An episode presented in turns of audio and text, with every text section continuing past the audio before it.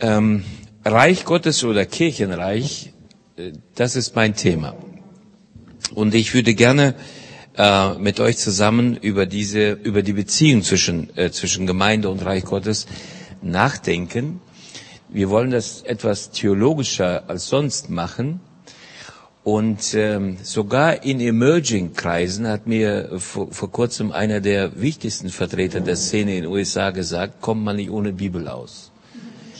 Ähm, man hat manchmal den Eindruck, dass gerade da man keine Bibel mehr braucht, weil man ja einfach irgendwie kommt, weil man aufkommt.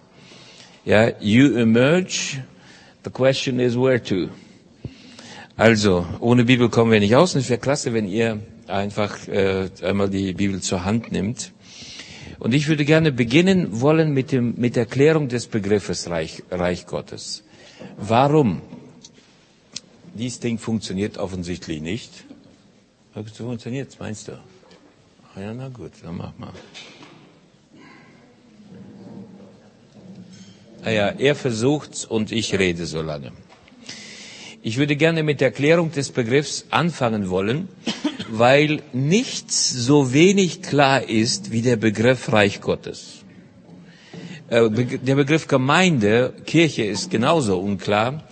Irgendwann mal hat Martin Luther gesagt, jedes siebenjährige Kind weiß genau, was Gemeinde ist. Das gab es vielleicht im Mittelalter, wobei ich das bezweifeln würde, dass man damals wusste, was Gemeinde ist.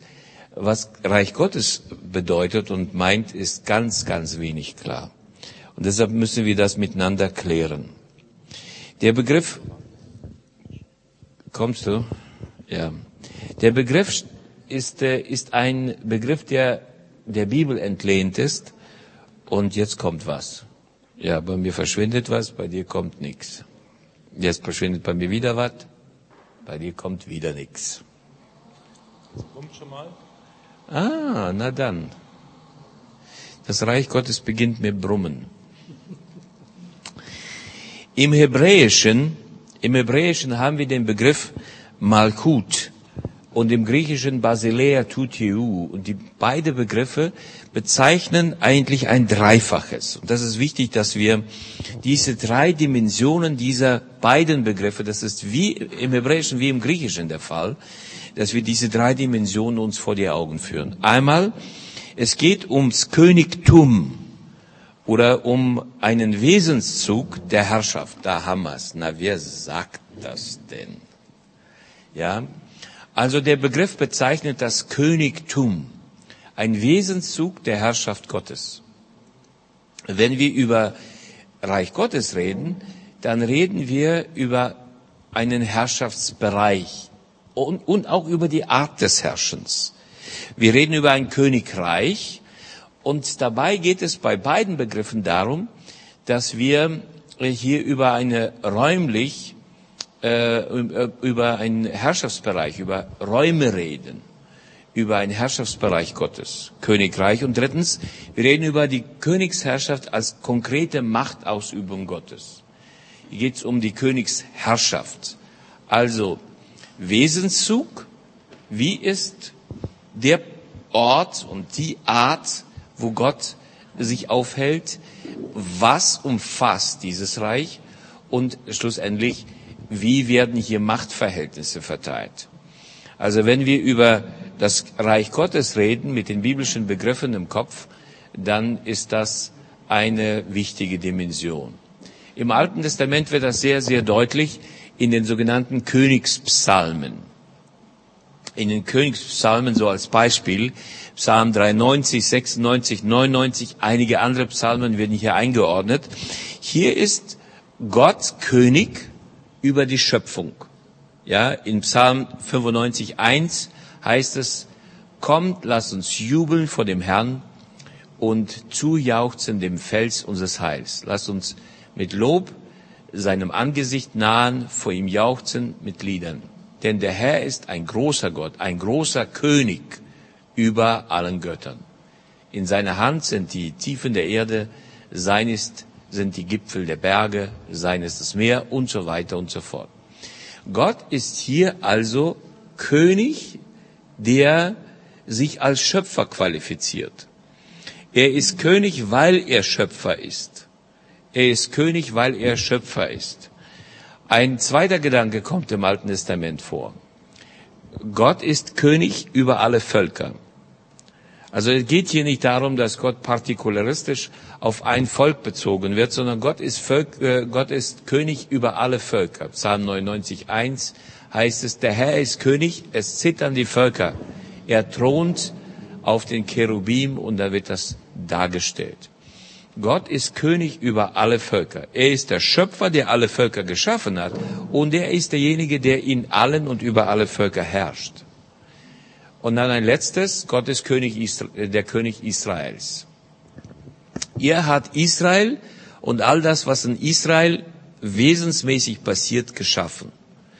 So diese, diese drei, dieser dreifache Gebrauch im Alten Testament macht deutlich, wenn wir über das Königreich Gottes reden, wenn wir über das Reich Gottes reden, dann reden wir über eine Dimension, die sich über die geschaffene Welt, aber auch über die geschaffenen Kulturen und vor allen Dingen sehr partikular über ein exemplarisches Volk ausstreckt. An diesem exemplarischen Volk wird deutlich, wie Gott sich seine Welt vorstellt.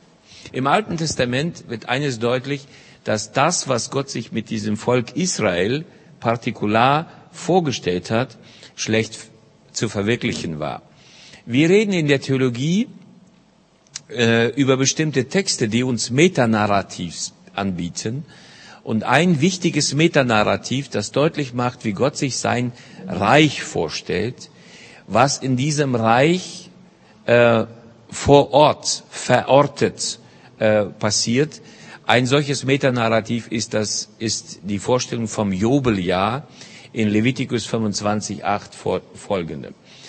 Ihr kennt dieses Bild vermutlich sehr gut, das Erlassjahr, das ist das 50. Jahr. Äh, äh, und in diesem Jahr musste Israel alle Besitzverhältnisse, alle sozialen Beziehungen auf die denkbar kleinste soziale Einheit reduzieren. Ja, hier ging es darum, dass jeder seinen ursprünglich von Gott zugedachten Ausgangsstandpunkt wiederbekam. Völlig egal, wie verwirtschaftet, wie sozial ungerecht man sich in den 50 Jahren zuvor verhalten hat. Im 50. Jahr ging es darum, neu zu beginnen. Und zwar so, wie Gott sich das gedacht hat. Ähm, Zeit habe ich, ich habe die Zeit hier nicht da, aber vielleicht ist das eine Idee für unser Gespräch gleich, dass wir uns dieses äh, Metanarrativ genauer angucken und überlegen, was das nun bedeutet. Levitikus 25 macht das deutlich. Gott stellt sich seinen Herrschaftsbereich so vor, dass jeder seine soziale Chance hat. Soziale Gerechtigkeit ist eine alle Beziehungen im soziokulturellen Raum durchziehende Wirklichkeit. Zweitens, äh, wir haben im, äh, im Alten Testament dann im zweiten und dritten Teil des Jesaja-Buchs ähm, haben wir eine Reihe von Texten, die äh, Gott als König preisen. Und einer dieser Texte wird fälschlicherweise als das tausendjährige Reich oft bezeichnet. Der Text vom tausendjährigen Reich. Jesaja 65, 17 bis 25. Ähm, ein Text, in dem deutlich wird, wie Gott sich eine Welt denkt, in der soziale Gerechtigkeit verwirklicht wird. Es ist ein Reich, in dem soziale Gerechtigkeit herrscht. Es ist ein Reich mit ökologischem Gleichgewicht und es ist ein Reich mit spiritueller Tiefe. Hier wird also ganzheitliches Dasein gelebt. Und dieses ganzheitliche Dasein, wenn man es dann, äh, wenn man Zeit hätte, wenn man es in einem Begriff zusammenfassen wollte, dann wird man im alttestamentlichen Shalom-Begriff äh, eine soziale, sozial gerechte, ökologisch ausgewogene und spirituell tiefe Wirklichkeit vorfinden. Also das messianische Reich ist sozusagen die Vorgabe. Dahin geht das Reich Gottes. Wenn man über das Reich Gottes redet, das vorhandene Reich Gottes, in Gottes Gedanken vorhandene Reich Gottes, dann haben wir zwei Texte, die eine solche Verwirklichung im Alten Testament verheißen.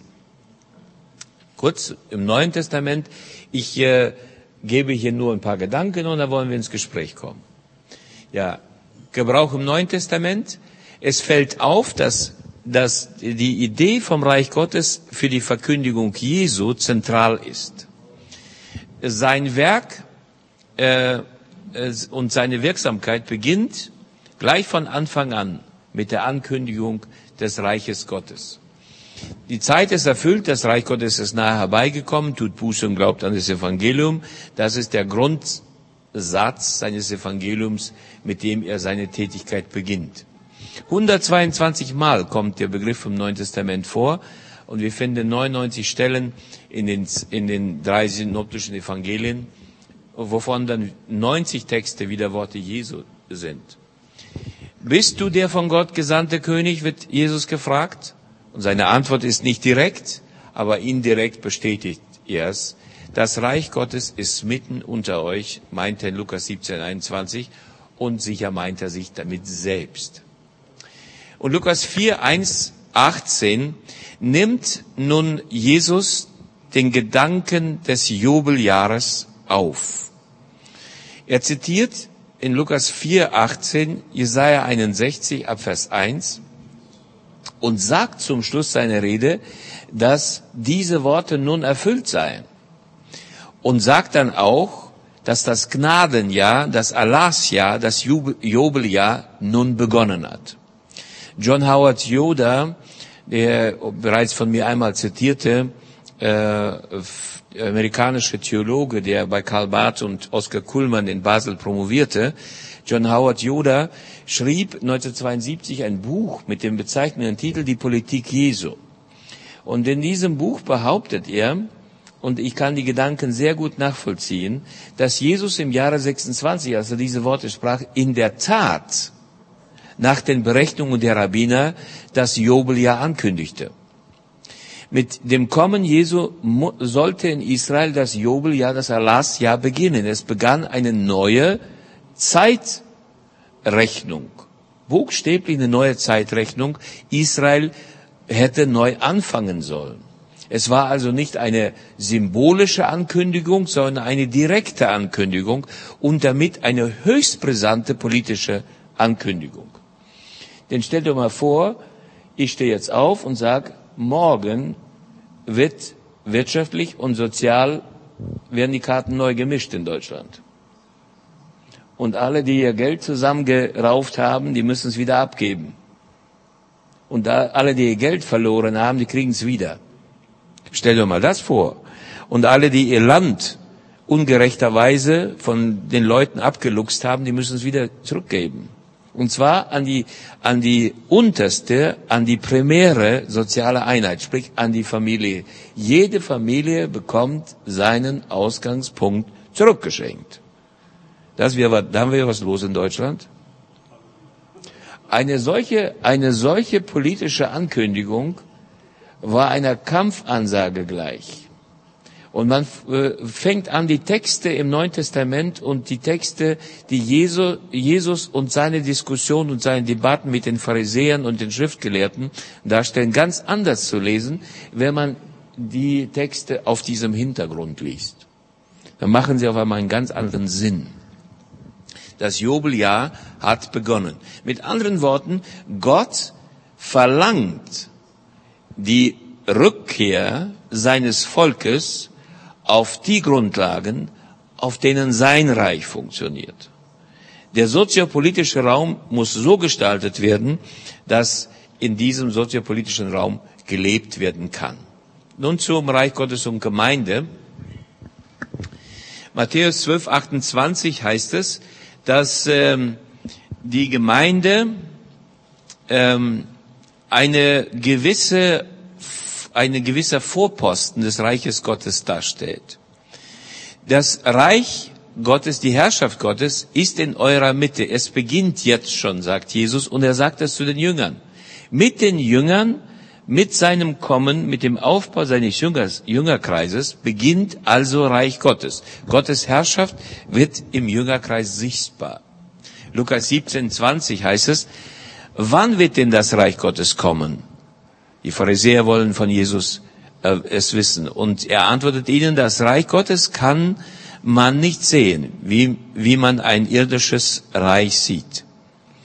Niemand wird euch sagen können, hier ist es oder dort ist es. Das Reich Gottes ist schon jetzt da, mitten unter euch. Das Reich Gottes ist mit Jesus und seinen, seinem Jüngerkreis präsent. Es wird sichtbar. Es ist sicher noch nicht voll da. Und dieses schon jetzt und noch nicht, diese dialektische Aussage, die wir später bei Paulus äh, immer wieder vorfinden, äh, wird hier also äh, zu einer tragenden äh, Aussage. Christen leben unter der Königsherrschaft Christi.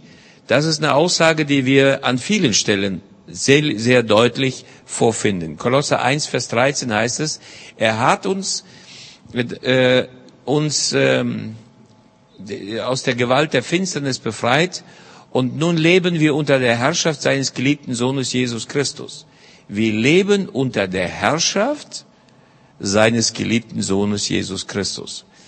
Der Herrschaftsanspruch Jesu ist unmittelbar verbunden mit der Vorstellung von dem Reich Gottes, wie wir das in Lukas 4 sehr deutlich gesehen haben. Christen leben unter der Königsherrschaft Gottes. Das Reich Gottes wird unter den Christen sichtbar.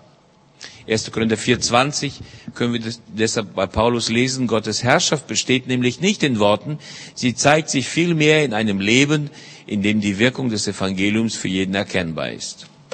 Die Täufer machten aus dieser Aussage ihre Forderung nach Nachfolge. Und sie sagten, äh, das Reich Gottes äh, wird nicht verwirklicht, indem wir äh, Rahmenbedingungen schaffen, indem Christen über Menschen herrschen, sondern das Reich Gottes wird da verwirklicht, wo Menschen Christus folgen. In der Nachfolge wird das deutlich.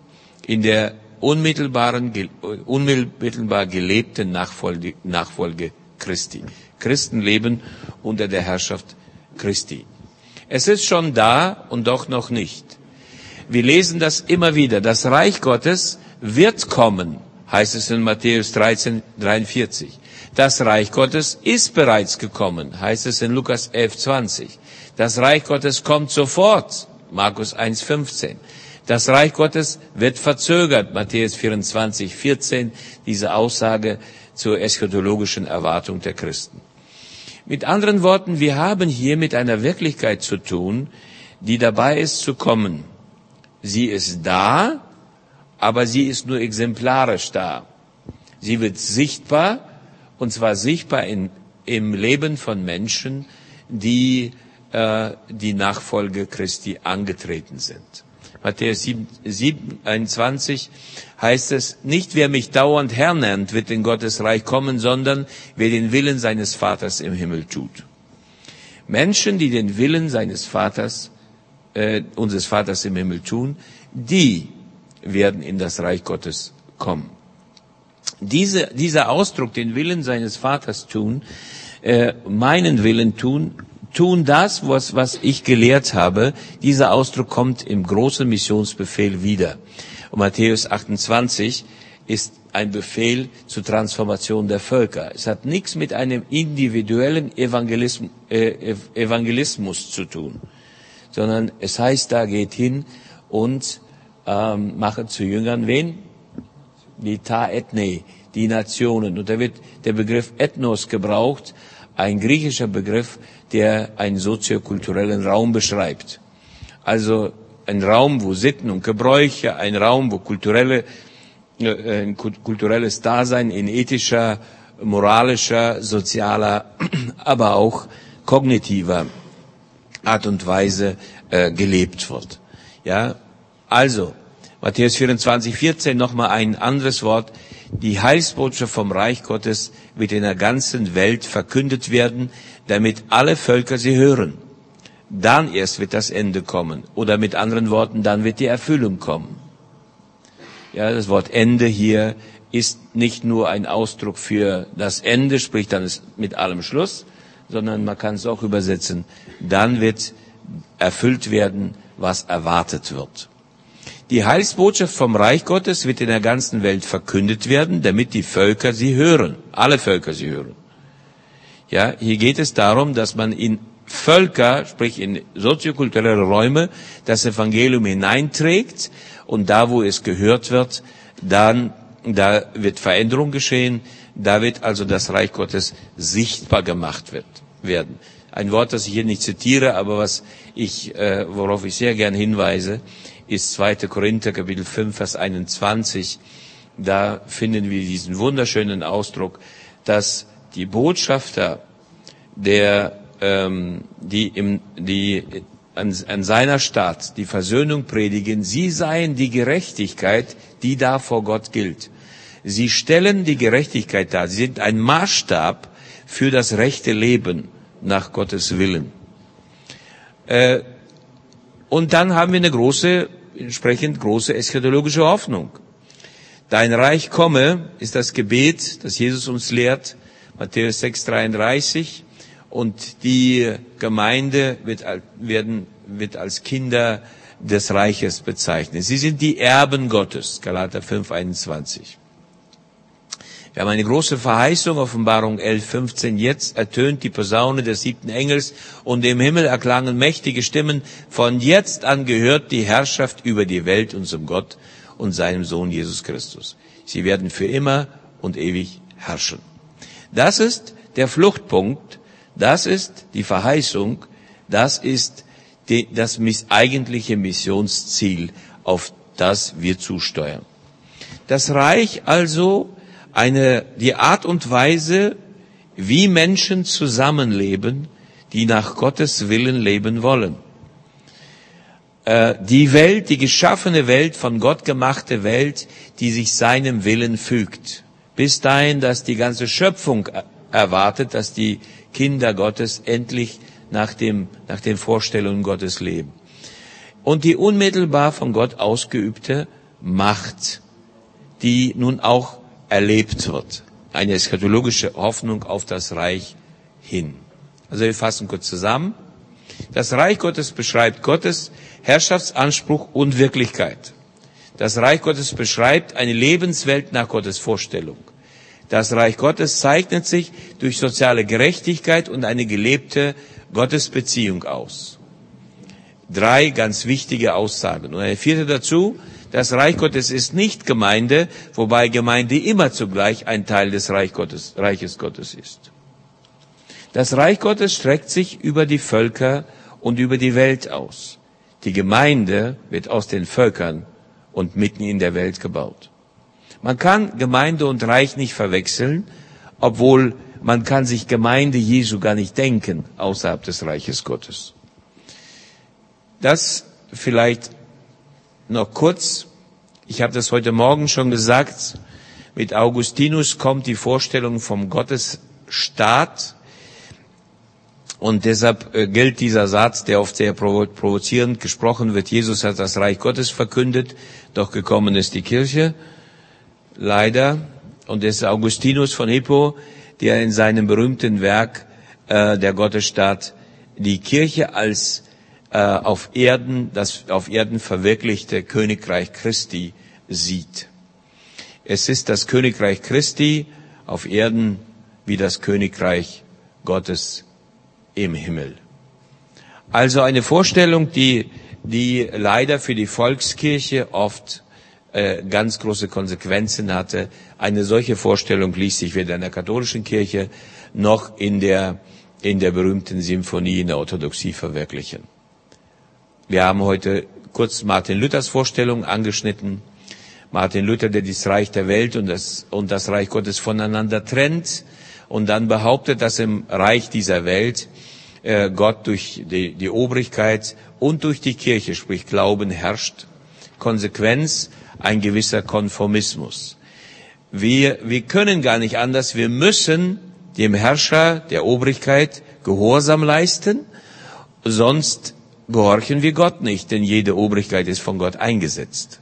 Römer 13 wird hier ganz gehörig entsprechend ähm, äh, verstanden. Die Konsequenz ist Konformismus und deshalb auch eine gewisse Atheisierung und äh, Säkularisierung der Kirche. Die Täufer lehnten das Ganze ab. Sie sagten, das Konstrukt von Martin Luther kann gar nicht aufgehen, denn äh, Gott baut in, in der Welt sein Reich und dieses Reich ist nicht zweireichig, zweigliedrig, zweiregimentig, sondern Gott ist, äh, verlangt eine Ganzheitlichkeit und sie wandten sich von der Welt ganz ab. Die Konsequenz war ein, ein praktizierender Nonkonformismus, den wir im Pietismus und fast in allen Freikirchen heute vorfinden, äh, als Folge mit einer, mit einer massiven Flucht aus der Welt verbunden äh, und einer Trennung von Welt und Gemeinde. Zwischen den zwei leben wir heute. Ja, Gemeinde Jesu auf der Flucht äh, auf, ist heute auf der Flucht aus der Welt. Das ist unsere Situation. Da gehören wir aber nicht hin. Das Reich Gottes will in dieser Welt verwirklicht werden. Gott will die Welt mit sich selbst versöhnen und das bedeutet sein, seine Herrschaft etablieren. Die Königsherrschaft Gottes in die Welt hineinzubringen, bedeutet, dass man Menschen äh, nicht nur mit der Liebe Gottes begegnet, sondern sie auch ganz bewusst auf die Herrschaft Gottes hin prägt und dazu aufruft. Äh, Dienst, soziale Verantwortung und Evangelisation gehören nun hier feste zusammen. Ganz und äh, ganzheitlich. Vielleicht genug so, so weit, ähm, das Reich Gottes äh, so mal impulsartig dargestellt. Ich würde mal sagen, bevor wir weitergehen, würde ich äh, jetzt mal die Runde frei zum, zum Beitrag, Gespräch und so weiter geben. Und äh, dann machen wir noch eine kleine Übung in kleineren Gruppen. Wir teilen uns in ein paar Gruppen auf und machen eine kleine Übung. Aber bevor wir das tun, gibt es hierzu Fragen oder jetzt Klarstellungen? Na, mich alle erschlagen? Ist ja schrecklich. Ja? Ja. Ähm, ja gut, ich kann es mir nicht vorstellen, aber wo gab es da Ansätze, sich das dann vorzustellen? Denn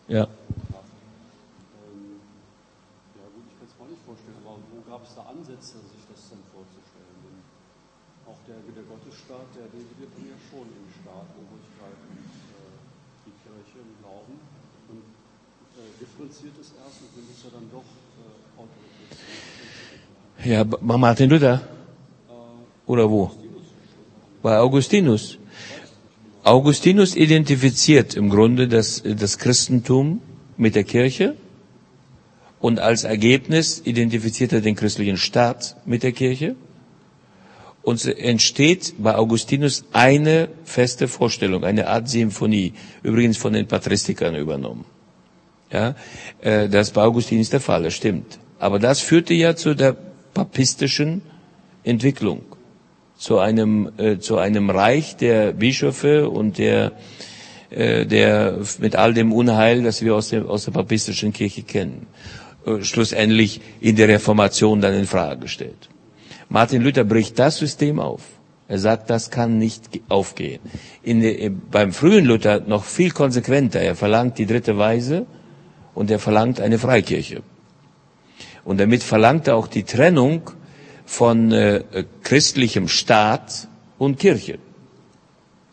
Er zieht das nicht konsequent durch. Übrigens ist die Zwei-Reiche-Lehre, wie wir diese heute Martin Luther zuschreiben, das ist ja ein Konstrukt viel späterer Art. Bei Martin Luther selbst finden wir nur Ansätze hier und da. Es gibt keine deutlich ausgeschriebene Zwei-Reiche-Lehre.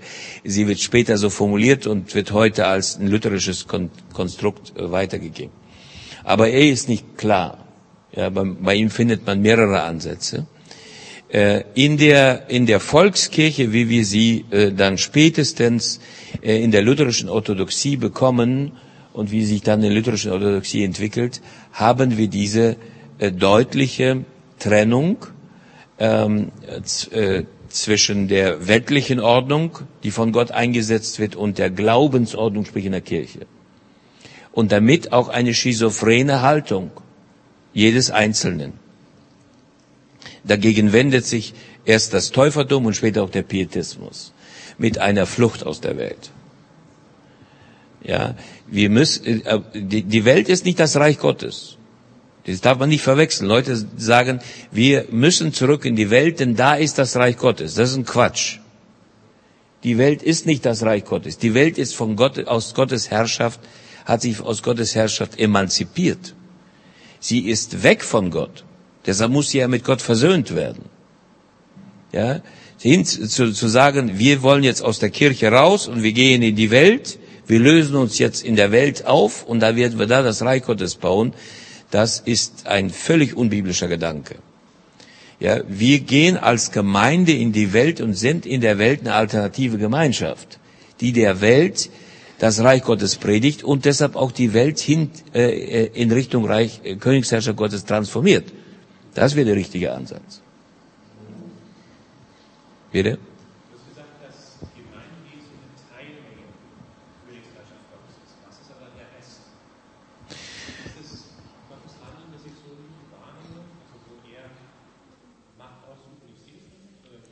Ich nehme das schon wahr. Also ich, ich nehme das in, äh, in, in äh, Naturkatastrophen wahr, ich nehme das in der Natur an sich wahr, ich nehme das in politischen Entwicklungen wahr. Die Menschheitsgeschichte ist kein Zufallsprodukt.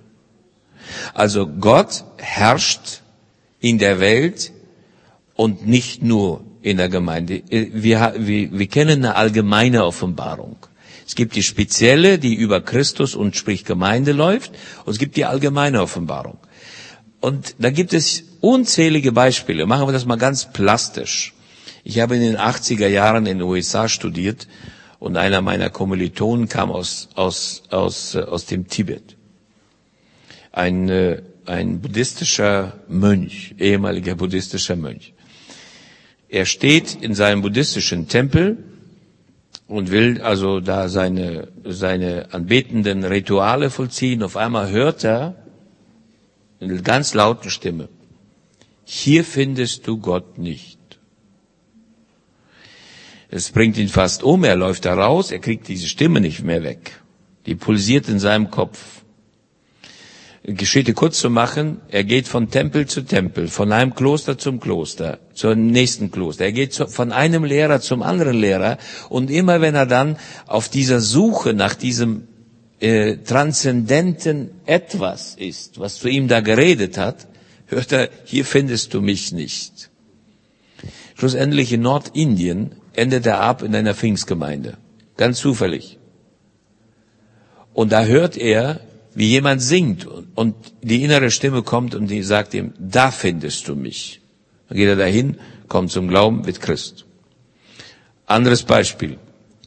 Ein guter Freund von mir äh, ist äh, in Äthiopien, in Nordäthiopien zurzeit dabei, eine Volks, eine, eine missionarische Volksbewegung zu, zu betreuen.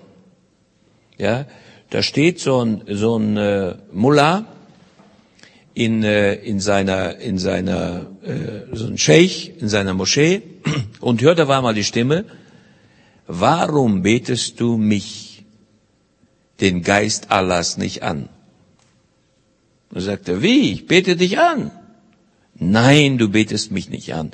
Du betest mich, das Wort Allahs, nicht an. Der Mann ist total irritiert und sagt dann, was meinst du denn? Dann liest den Koran. Er liest den Koran, der Koran sagt Isa. Er, er kriegt eine Sura gesagt und liest das, ein gewisses, gewisser Text. Er liest den. Isa, Jesus, ist der Geist Allahs und Isa ist das Wort Allahs. Jetzt ist er vollkommen irritiert, geht zurück in die Moschee und fängt an, laut äh, um, äh, um Klarheit zu bitten. Und die gleiche Stimme kommt zu ihm wieder und sagt, geh zu der und der und der Adresse. Denn im Koran heißt es, wenn du keine Klarheit hast, dann geh zu den Leuten des Buches, Injils, des Neuen Testaments. Die werden es dir sagen. Der Kerl hat die Adresse in der Hand, marschiert dahin und landet im Haus eines Pastors. Der ist vollkommen irritiert, ruft unseren Missionaren an und sagt, ey Waldemar, was soll ich mit dem machen? Der will jetzt etwas vom Geist Allahs wissen. Ich habe keine Ahnung. Ich weiß nie, was sie soll. Waldemar fährt hin und eine Bewegung beginnt mit jetzt in den letzten fünf, fünf Jahren mit über 200.000 Bekehrungen. Ein richtiger, ein richtiger Aufbruch in Äthiopien. Ein letztes Beispiel, damit schließe ich's. Ja, diese Tage, vor ein paar Wochen, meldet sich bei mir ein Mann. Stellt sich heraus, er ist einer der führenden Leute einer bekannten terroristischen muslimischen Organisation, der hier in Deutschland ihr Geld verwaltet. Weil es jetzt aufgenommen wird, sage ich euch nicht, welche Organisation. Und äh, ruft mich an, sagt nicht, wer er ist. Er sagt nur, ich heiße so und so, sage mal hier Ahmed und sagt, ich möchte mit Ihnen reden. Ich habe eine CD von Ihnen gehört und ich möchte mit Ihnen reden. Wir kommen ins Gespräch. Er kommt zu mir und es gibt mehrere Gespräche. Wir lesen den Koran zusammen und so weiter und so fort. Und ich frage ihn, sagen Sie mal, wieso haben Sie diese CD gehört? Und woher kommen Sie mit all den Fragen? Da sagt er zu mir, ich äh, habe einen Hinweis bekommen. Ja, von wo? Weiß ich auch nicht, sagt er. Mystisch. Die Geschichte kurz zu machen, er kniet nieder irgendwann mal, sagt, ich will Isa als meinen Herrn annehmen. Wir knien nieder, er gibt sein Leben Jesus. Bin in Heilbronn und evangelisiere. Und auf einmal stürzt eine Frau in den Saal, packt mich in, an die Hand und sagt, sind Sie Johannes Reimer? Ich sage, ja, ich bin Johannes Reimer. Er hat mit der Angst zu tun bekommen. Packt, sind Sie Johannes? Ja, ich bin Johannes Reimer. Kennen Sie Isa? Sag ich, ja. Wissen Sie, wie man ihn findet? Ja. Dann helfen Sie mir jetzt. Wir reden miteinander, ich erkläre ihr alles. Sie kniet sich nieder, betet, gibt ihr Leben Jesus. Frage ich, sagen Sie mal, wie kommen Sie eigentlich auf die Idee, hier hinzulaufen? Dann sagt sie, ich bin Muslim, Muslima. Ich lebe da und da an der Straße. Und gestern Nacht habe ich einen Traum gesehen. Ich habe dieses Haus gesehen und ich habe äh, eine Stimme gehört. Ich habe Isa gesehen. Und Isa kam zu mir und sagte, du gehst zu dem Haus, da findest du einen Mann namens Johannes Reimer. Und der weiß, wer ich bin und der wird dir den Weg zu mir zeigen. Das hat natürlich jetzt mit etwas zu tun, was außerhalb all dessen liegt, was wir direkt mit Verkündigung und Evangelisation verbinden. Das heißt, Gott wirkt auf mysteriösen Wegen und er wirkt außerhalb der Gemeinde. Aber wenn Gott wirkt, jetzt hört genau zu, entsteht niemals ein anonymes Christentum. Wenn Gott wirkt, entsteht wieder weder Islam, noch entsteht Buddhismus, noch entsteht eine postmoderne Patchwork-Religion. Wenn Gott wirkt, dann entsteht Gemeinde. Was anderes entsteht nicht. Es entsteht sein Volk. Wie diese Gemeinde sich organisiert, wie diese Gemeinde existiert, wie diese Gemeinde sich darstellt, ist eine ganz andere Frage. Ah, deshalb sage ich, Gemeinde gehört zum Reich Gottes, so oder anders. Anders geht's nicht. Aber Gottes Herrschaft in der Welt kann sich auch auf eine andere Art und Weise ausbreiten.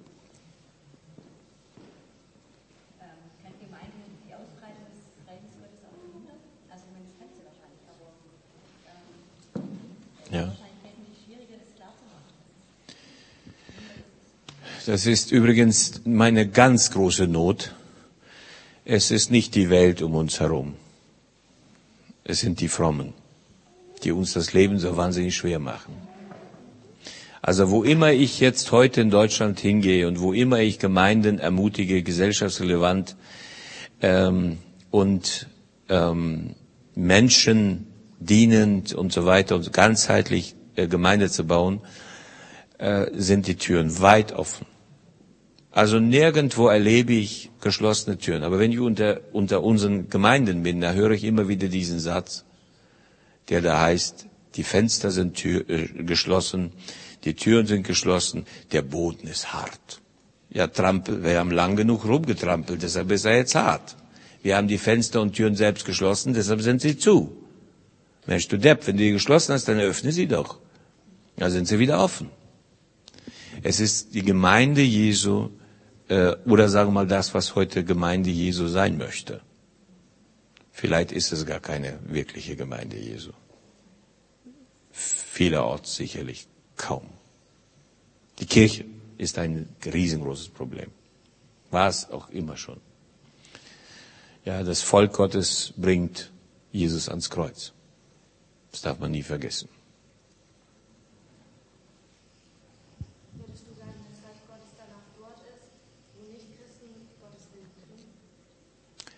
Also Gott, das haben wir, habe ich versucht heute, äh, heute Vormittag deutlich zu machen. Menschen werden von ihrer, von der, von, von der Natur aus, weil sie Gottes Schöpfung sind, ja, da wo sie ihren, ihr, äh, ihre, ihre, äh, ihr Wesen, ihr menschliches Wesen wahrnehmen, äh, auch unter anderem Gottes Willen folgen.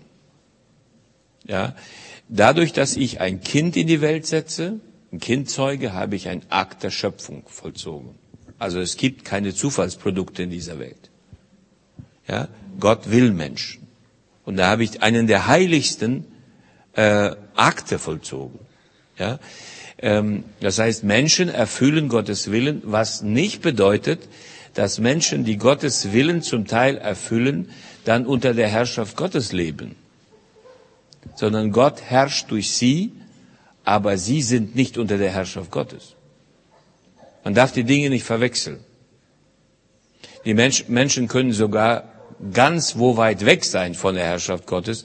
Klassisches Beispiel, äh, das ich oft gerne gebrauche. Äh, Es gibt äh, Gruppen in gewissen Religio Religionen, die viel, viel näher dem der, der, der Vorstellung Gottes sind als wir, die wir äh, in, in unserem individualistischen Westen aufwachsen. Zum Beispiel in Bezug auf Gastfreundschaft sind die Muslime in der Regel viel geistlicher und viel näher dem, der Vorstellung dessen, wie Gott sich eigentlich die Welt denkt.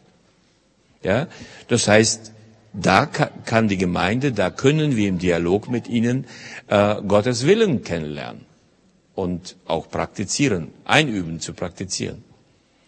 Ähm, was nicht bedeutet, dass die Muslime jetzt unter der Herrschaft Gottes leben. Sie leben es, sie leben nicht bewusst unter der Herrschaft Gottes. Sind sie dessen gar nicht bewusst? Ja, und der Freund, von dem ich eben sprach, der sogenannte Ahmed, der sagte zu mir, mein großes Dilemma ist, ich bin bereit, auf der nächsten Bombe mich hochjagen zu lassen, aber im Koran heißt es, niemand wird Allah je sehen, der in Sünden lebt. Wer Allah nicht hört, der lebt in Sünden. Steht im Koran. Ja, ich habe ihn noch nie gehört. Ich habe keine Gemeinschaft mit Allah. Was ist los? Für mich ist das unsicher. Äh, Für mich ist das die, die größte Unsicherheit, die ich mir vorstellen kann. Dann sagt er zu mir, du kennst Allah, oder? Weil ich, wenn ich mit Muslimen rede, niemals von Gott rede. Ich rede immer nur von Allah. Bete zu Allah, ich rede mit Allah. Allah redet mit mir. Und dann, du hast eine Gemeinschaft mit Allah. Wieso ist das so? Ja. Und da kam seine Frage. Und als der, er dann die Entscheidung für Jesus treffen wollte, dann sagte ich zu ihm, wenn du das jetzt tust, dann wirst du dein Todesurteil unterschreiben. Denn deine Terrorgruppe, wenn sie erfährt, dass du jetzt Christ geworden bist, da werden sie dich auf den nächsten Posten aufhängen. Weißt du, was du jetzt machst? Sagte er zu mir, das ist das Allergeringste, wovor ich Angst habe. Ich möchte mal gerne Christen sehen, emerging oder nicht emerging, die mit solch einer Leichtigkeit den, den eigenen Todesurteil, eigenes Todesurteil unterschreiben. Auf die Knie gehen und sagen, Gott, jetzt. Und dann sprang der von seinen Knien hoch. Und auf einmal sprach der Geist Gottes zu seinem Geist. Jetzt hat er sich und die Herrsch der Herrschaft Gottes unterstellt. Weil jetzt die Kommunikation funktioniert. So, jetzt habt ihr, gibt's noch eine Frage oder? Ich würde jetzt gerne mit euch diese, wir haben noch ein bisschen Zeit, wir wir sind bis sechs unterwegs, oder? Ja. Ich würde gerne mit euch jetzt ein paar Gruppen bilden und dann würde ich vorschlagen, dass ihr Jesaja 65 liest. Jesaja 65, den Text, den wir da, den ich da äh, äh, gezeigt habe. Jesaja 65, 17 bis 25. Es geht um den Text, der das sogenannte tausendjährige Reich beschreibt. Also in bestimmten dispensalistischen Kreisen denkt man, das ist das tausendjährige Reich. Aber es ist ein Jesaja-Text, der Gottes Herrschaft, Gottes funktionierende Herrschaft in einer Welt, wie Gott sich die denkt, darstellt. So, wenn ich jetzt Gottes Herrschaft, Gottes Reich in die Welt hinein predigen will, dann muss ich eine Vorstellung haben, wie das aussieht. Oder? Also wenn ich in meinem Dorf, wo ich jetzt Gemeinde baue, oder ab, äh, ab ähm, Januar bauen wir die in einer neuen, ich bin wieder raus, mach wieder eine neue. Ja, ich kann es nicht lassen. Es wird jetzt die 21. sein. Ähm, und, äh, aber wir wollen dieses Mal etwas ganz, ganz abgedrehtes. Wir versuchen, die Türken zu erreichen. Und das wird gar nicht einfach sein, es wird eine Jesus-Moschee. Aber was ganz, ganz anderes. Ja? Ein kontextualisiertes Gemeindekonzept, das jetzt diese Kultur erreichen soll. Und ähm, wenn wir jetzt in diese Kultur ziehen werden, ja, dann brauche ich doch eine Vorstellung. Ich muss wissen, wie transformiere ich diese Volksgruppe in Gottes Idee hinein. Also wenn ich die Welt verändern will, so nach Gottes Matrix. Jesaja 65 gibt mir eine Matrix. Und ich finde es faszinierend. Und jetzt wäre es klasse, wenn ihr euch mal in der Gruppe zusammensetzt und euch diese Reichsvorstellung wie gesagt, es geht um Wesenszug, es geht um, um geografische Ausdehnung und es geht um reale Machtverhältnisse. Ja, so ist Reich Gottes zu definieren. Guckt euch das an, guckt euch mal ein paar Punkte an und äh, äh was, wie sieht das aus und vielleicht fassen wir das dann nochmal zusammen. Ist das möglich, dass wir es tun? So auf diese Weise? 17 bis 25. Ja? Also machen wir es ganz spontan, clustert ihr euch hier einfach so zusammen.